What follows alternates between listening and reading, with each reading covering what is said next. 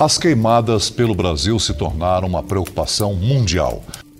O gado no lugar das árvores. A paisagem muda na Amazônia. A NASA divulgou imagens de satélites poderosos que mostram a extensão da fumaça. Já faz alguns anos que as queimadas que acontecem na Amazônia e no Pantanal chamam a atenção do mundo. Mas nos últimos anos, isso se agravou muito. Aumentaram os focos de queimada, o período da seca também se estendeu e o mundo começou a cobrar atitudes drásticas do governo brasileiro. O fogo provocado pelo homem nas matas serve para que grandes pecuaristas possam plantar capim e alimentar o gado de corte, que fornece a carne consumida por brasileiros e exportada para muitos outros países. Eu fico pensando assim que quando a gente fala em queimadas, a gente lê notícias sobre isso, me dá uma coisa entre filme de terror e jogral, porque a gente não aguenta mais ouvir e as informações são sempre as mesmas. Então parece que não tem nada de novo acontecendo, só esse apocalipse assim. Mas pelo menos chegou um pensamento mais intenso entre alguns grupos de carnívoros.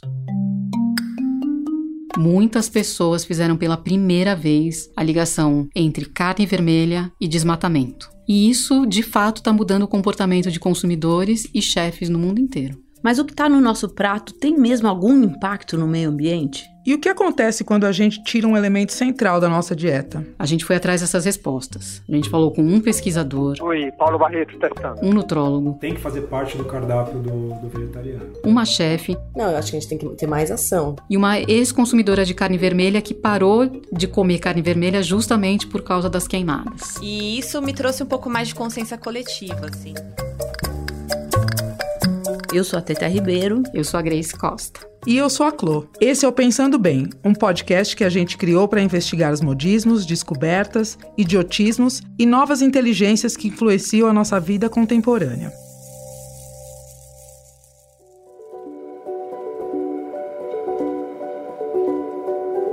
Nossa primeira entrevista de hoje é com a arquiteta Natália Candelária, que anunciou no blog dela, o apartamento 203, que ia parar de comer carne por causa das queimadas na Amazônia. Mas eu cortei 100% de aves ou, ou, carnes vermelhas.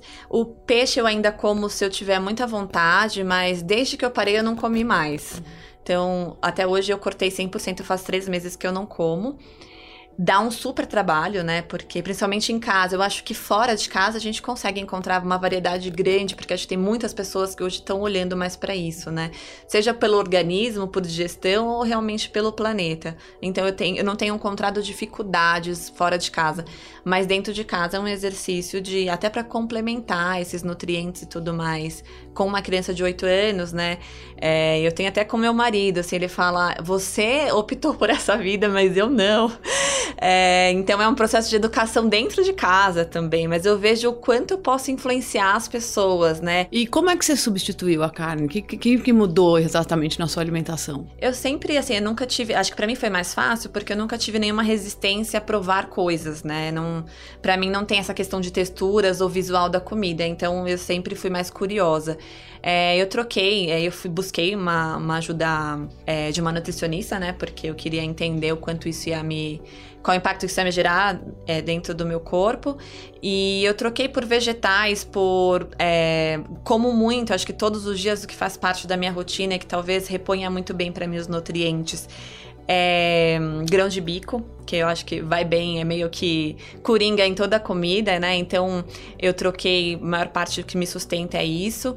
E eu vi que não foi difícil e não me sinto nem cansada, como acho que algumas pessoas relataram no começo dessa mudança, e muito menos indisposta, assim. Eu me sinto muito mais disposta, porque para mim, para o meu organismo, a carne vermelha, principalmente, eu tinha uma digestão super lenta. Eu ficava assim, comia e queria dormir, sabe? E qual foi, qual foi a maior dificuldade de parar de comer carne para você? Eu acho que a dificuldade maior é você tá na casa das pessoas e ser aquela pessoa que vai rejeitar algo, sabe? Para mim, comigo mesma e no meu dia a dia, não, não foi nenhuma questão, mas ir em lugares que tenha só carne, eu sofro muito isso até hoje, assim. Você vai num evento, o buffet só tem carne. Ou é, sei lá, é café da manhã, mas só tem carne, só tem presunto, só tem. Então é estar preparado para você não, não cair na tentação, né? Porque às vezes a tentação é grande. Então, hoje o meu hábito maior também tem sido levar coisas onde eu já sei que não vai ter opção para eu comer. Então, na rua não passa essa, essa questão, mas em eventos ou em casa de pessoas que eu sei que são super carnívoras e tá tudo bem, eu não sou a pessoa que vai julgar a outra, não sou. É, eu sempre tento levar essa questão de impacto e tudo mais, mas não, não vou ficar, tipo, a pessoa tá servindo uma carne e eu falar, meu Deus, você come carne. Eu acho isso super invasivo, né? Eu acho que é, é uma decisão nossa e ninguém tem nada a ver com isso. E você sente falta? Até eu, eu olha, eu vou te falar, eu achei que eu ia sentir mais. Eu falei, ah, é, se eu ficar com uma vontade, acho que eu vou comer. Mas até hoje, nada que eu fale assim, meu Deus, que desejo de comer carne, não. Domingo eu fui no churrasco, eu levei todos os meus legumes cortados, porque eu acho que tem muito isso também, né? O quanto também é falta de respeito com o outro que come e aí você rejeitar ou fazer com que a pessoa prepare outra coisa, você estando na casa dela. Uhum. Isso ainda eu acho que é uma questão que a sociedade está se adaptando, né?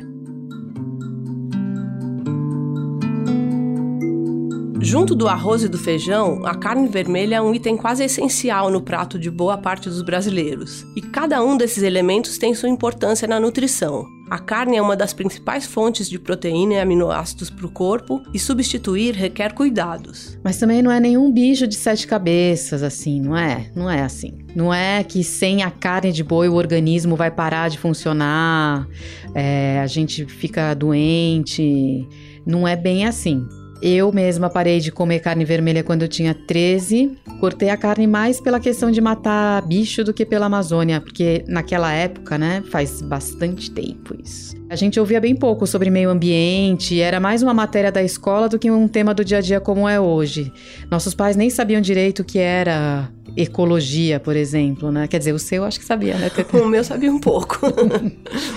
Enfim, passou um tempão, mas pelo menos eu nunca senti falta. Eu fiz o caminho inverso. Eu fui vegetariana desde a adolescência, também por essa questão de matar o bicho, e voltei a comer carne recentemente por motivo de saúde. Eu tive uma anemia e essa foi a recomendação da minha médica. Mas eu nunca tive o cuidado de fazer uma substituição bem pensada, então meu organismo sofreu. A gente falou com o nutrólogo André Weinert, da clínica Health Me, e olha o que ele disse. Doutor André, qual é o impacto para o corpo quando você corta a carne vermelha?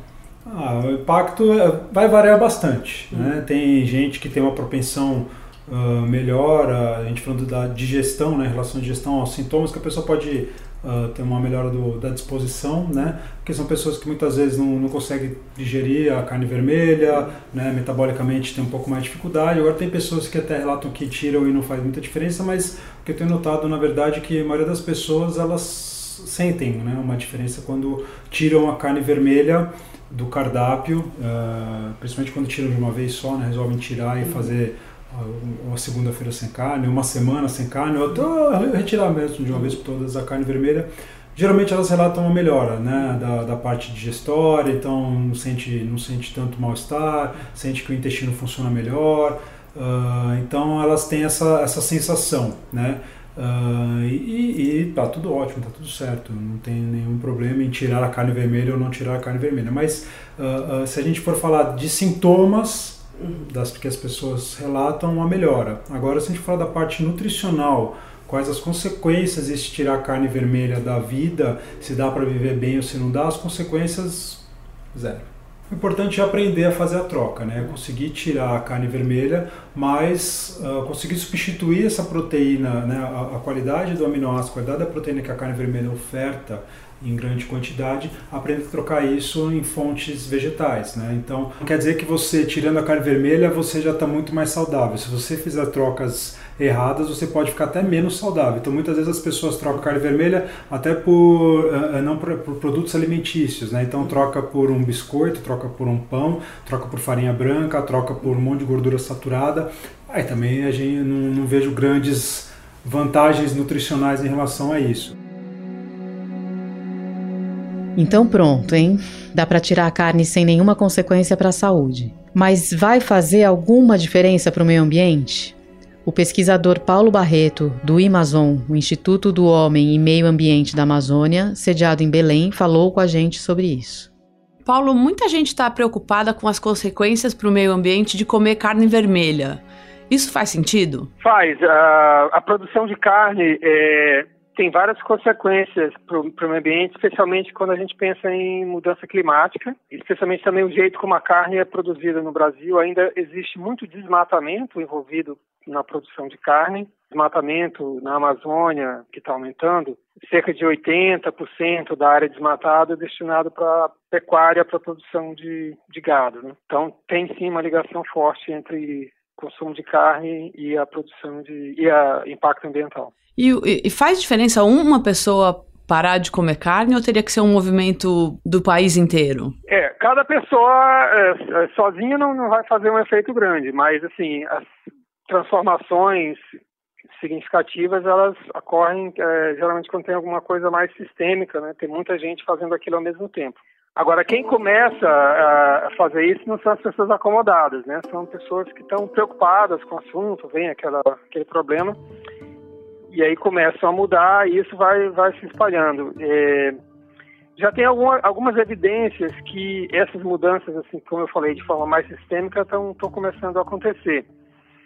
E um indicativo disso é o seguinte: é, tem crescido, né, as empresas que hoje estão produzindo é, chamados uh, hambúrgueres, carne com, com, base em planta, é, eles estão crescendo. Eu chamo aqui carne porque elas são parecidas com carne, têm gosto de carne, ou quase igual a carne, mas são feitas com, com plantas, né, como ervilha, e soja e outras plantas.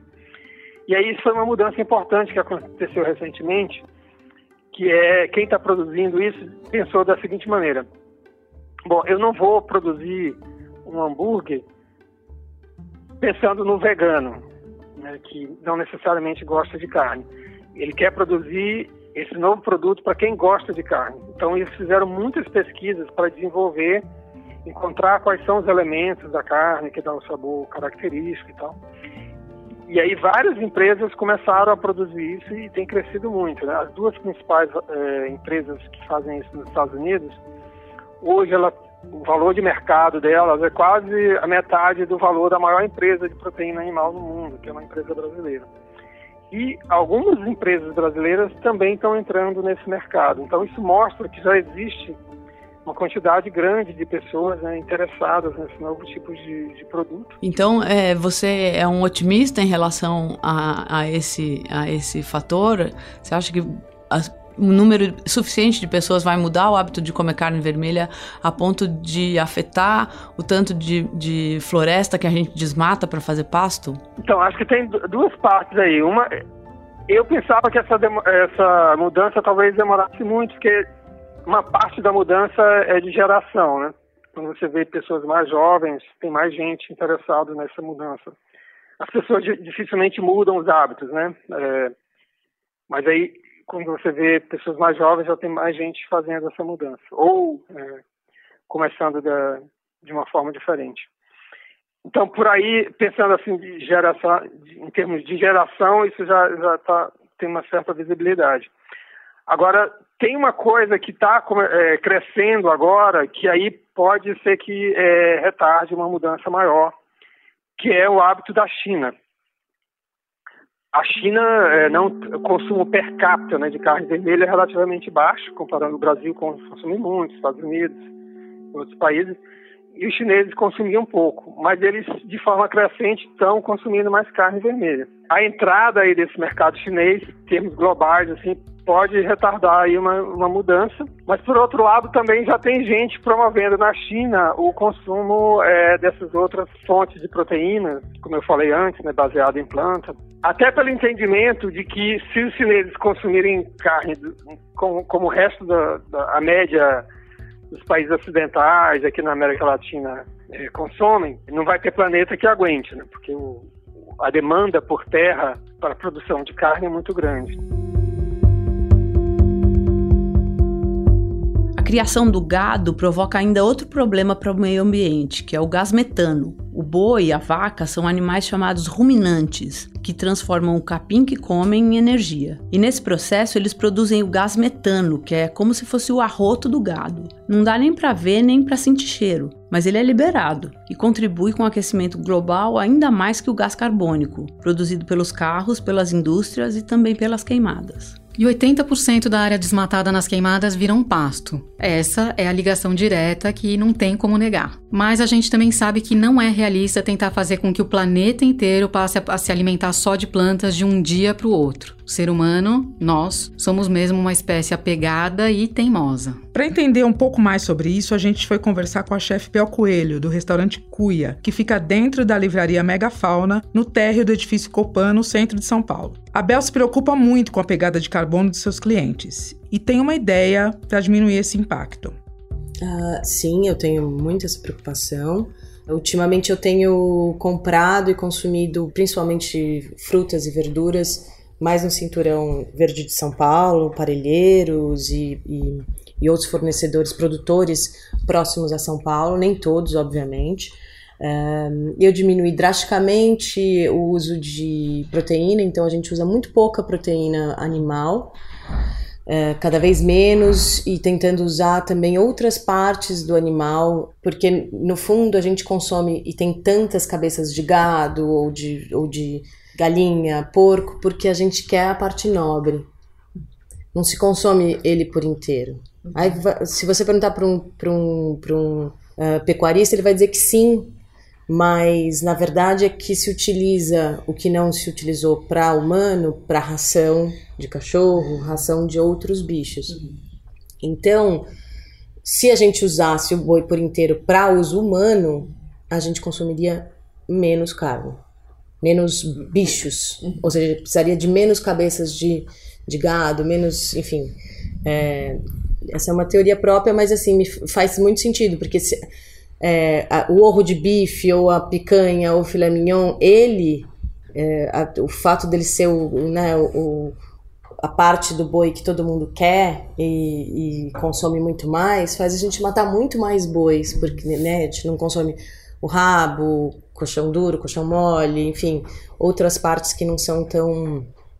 o mocotó, é, as partes que não são tão, tão nobres mesmo. E são tão proteicas e interessantes quanto. Então eu, eu tenho tentado trazer o sabor da proteína e do, do da carne, ou sei lá, enfim, frango, que seja, uh, de formas um pouco uh, diferentes, nos caldos, uh, usar mais como tempero do que como prato principal, assim, uhum. como o item, o item, o item, é, o item principal daquele prato ou do menu que seja. Então, por exemplo, eu faço um arroz de galinha que não tem nenhum pedaço da carne da galinha. É, é um caldo feito com a, a, o pé e a carcaça só. Então, e fica muito saboroso. E, e, e eu acho que esse pode ser uma das essa pode ser uma das soluções para o consumo de carne. Uhum. E, e, por que você ainda usa carne? é insubstituível? É, não, eu não acho que seja insubstituível. Eu uso porque eu gosto, mas não só porque eu gosto também. É, obviamente, os clientes também gostam, mas eu poderia abrir só um restaurante vegetariano ou vegano? Poderia, mas eu não acredito que, que a solução para essa questão é todo mundo virar vegano e vegetariano. Era essa a minha dúvida, que eu, eu, eu quero te perguntar sobre isso. Seria bom? Seria. É, mas eu acho que tem a ver com o consumo, com a maneira como a gente consome. Uh, e também com, com distribuição de renda também, porque é isso, muitos comendo ovo de bife, muitos não comendo, ou comendo carne moída uma vez por semana, duas vezes por semana. É, então tem muito mais a ver com a maneira como a gente consome do que, do que consumir de fato. E também a maneira como é tratado o bicho, como, como ele é criado, e, enfim. E o que se faz, né? Pra... E o que se faz, e os absurdos que se, que se faz uh, na indústria, né? E na, na, na nas grandes produções. Uh, a gente tem 300 milhões de cabeças de gado, ou seja, mais do que humanos uh, no Brasil. mas não é só para brasileiro, né? É para exportar. Então, a gente tem que repensar o sistema como um todo, porque não adianta a gente, eu parar num restaurante de 24 pessoas uhum. se o sistema não, não mudar, porque é isso, a pecuária é muito importante para o PIB brasileiro, é, é inegável, mas ao mesmo tempo é, ser lucrativo do ponto de vista econômico para um país ou para um setor mais específico não é lucrativo para o bem-estar do planeta e, e humano no futuro muito próximo.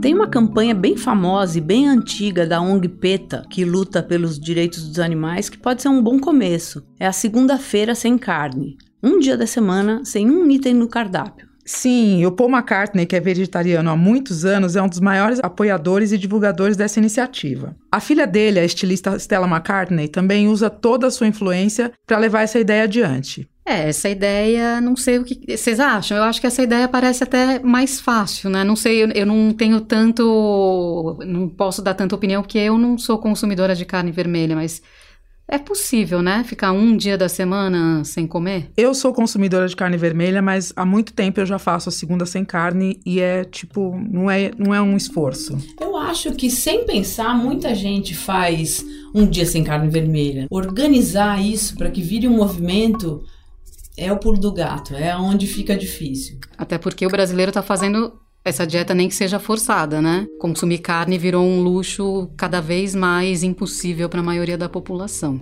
Mas voltando, eu acho que o mundo mudou tanto desde que começou essa campanha, né? É, da segunda sem carne. Ela tem mais, mais de 20 anos, mais talvez? De 20 anos ou quase 20 anos, gente, o planeta já mudou demais, corre um risco muito maior hoje. Eu acho que a gente devia trocar a segunda-feira sem carne pela segunda-feira com carne e deixar os outros dias da semana sem carne. Vocês acham possível? Por mim, topadésimo. Eu também tô nessa. Aliás, é, eu queria agradecer vocês duas, Grey Clo, por toparem entrar nessa viagem de fazer um podcast comigo na Folha. Foi super bom, apesar da gente ter levado tanto tempo para ficar pronto, né? A gente começou a fazer antes da pandemia, foi obrigada a fazer uma pausa de mais de um ano e aí retomou muito tempo depois e com muitas novas pesquisas. Mas que bom que deu certo, né? Agora tá aí, pronto. Espero que ouvir tenha sido tão informativo e divertido quanto foi pra gente produzir. É verdade, foi muito bom pra gente mesmo, né?